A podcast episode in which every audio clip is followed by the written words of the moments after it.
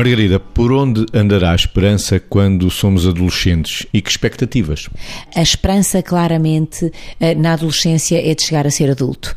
Ou seja, é eh, parte da contrariedade de já perdi uma data de direitos que tinha quando era criança, ainda não adquiri os, os direitos do adulto, mas é aí que eu quero chegar e uh, o que me chateia nisto, vamos dizer assim, se estivesse a falar na voz de um adolescente, é a quantidade de deveres que tenho de cumprir. Portanto, digamos que na adolescência há uma esperança em voltar a adquirir direitos que agora são outros, de maior autonomia, de maior liberdade, de maior autodeterminação uh, e de, de alguma forma, tornar menos pesados os deveres que fazem parte do processo educativo e que implicam esforço e que implicam sacrifício. Depois também há outras esperanças na adolescência, que é a esperança das autorizações dos programas de curto prazo.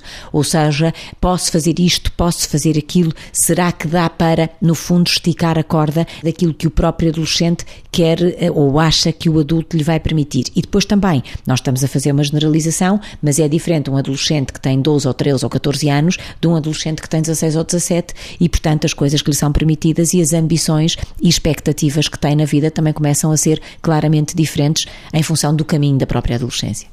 As expectativas, as esperanças na adolescência, Vitor?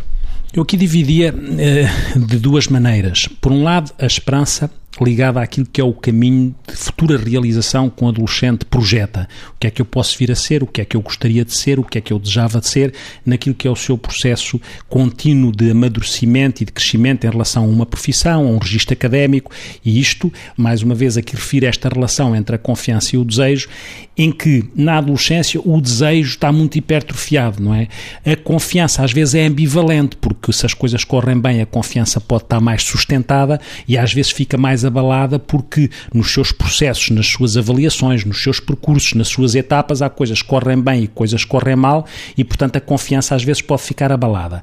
Naquilo que é este caminho de projeção no futuro, esta esperança do adolescente eh, eh, no que diz respeito ao seu caminho projetado no futuro. Depois há uma outra esperança que às vezes não é bem esperança e que o, adolescente confunde porque a esperança fica, fica, fica paradoxalmente bloqueada neste sentido. Era como se a esperança fosse o que acontece no momento. O nível de exigência do adolescente para as coisas do cotidiano, para os seus desejos, quer agora, todos e sempre, este tipo de desejos precisam de ser seriados e precisam de ser trabalhados na relação com os pais para que se perceba que nem tudo tem que acontecer agora e sem resistência à frustração e sem adiar a gratificação, pode fazer com confundir a esperança, que é uma coisa projetada no futuro, com aquilo que é o já e o tudo.